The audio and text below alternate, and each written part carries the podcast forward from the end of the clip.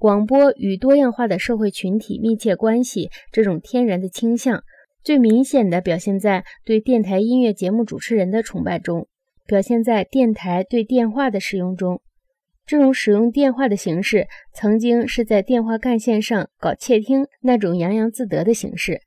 柏拉图具有政治结构的老牌部落思想，他主张城市的适当规模应当以能够听见一个人演说的人数为指针。印刷的书籍，更不用说广播，使柏拉图的小社区政治设想不再适用。然而，由于广播容易和小型社区发生非集中化的亲密的关系，所以它很容易在世界范围内贯彻实行柏拉图的政治梦想。广播和唱片的结合成为电台的常用节目，由此产生一种非常特殊的格局。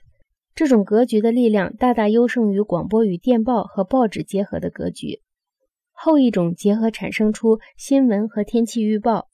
奇妙的是，天气预报的吸引力远远超过新闻，在电台上和电视上都是如此。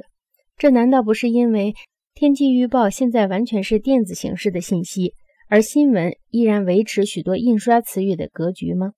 也许是英国广播公司和哥伦比亚广播公司在广播和电视节目中如此笨拙，如此被捆住手脚的原因。正是他们自己对印刷物和书籍的偏好吧。